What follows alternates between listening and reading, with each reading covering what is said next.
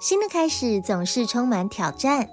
小朋友，当新学期或换新班级时，是不是既期待又紧张呢？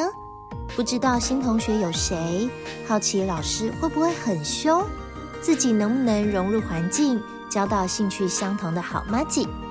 每当面对新环境或变化时，我们不免会有这些担忧。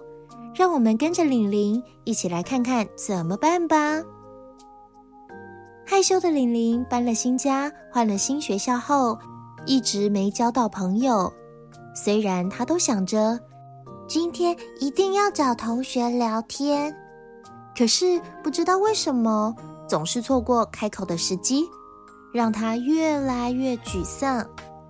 玲玲的妈妈发现了，告诉她：先别想怎么和同学聊天，试试看。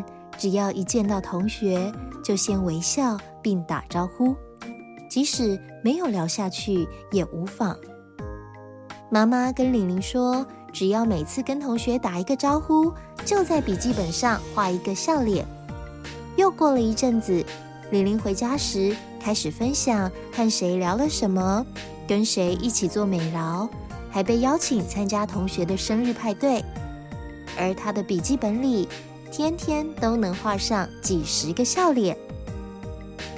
听完玲玲的故事，你认为玲玲有没有交到好朋友呢？她做了什么来跨出第一步呢？不论面对挑战，或是想达成一个目标，持续一个好习惯，最重要的是起头，并且对愿意开始行动的自己给予最及时的鼓励。希望今天的分享带给你更新生命的动力。再大再难的事，都从起而行开始吧。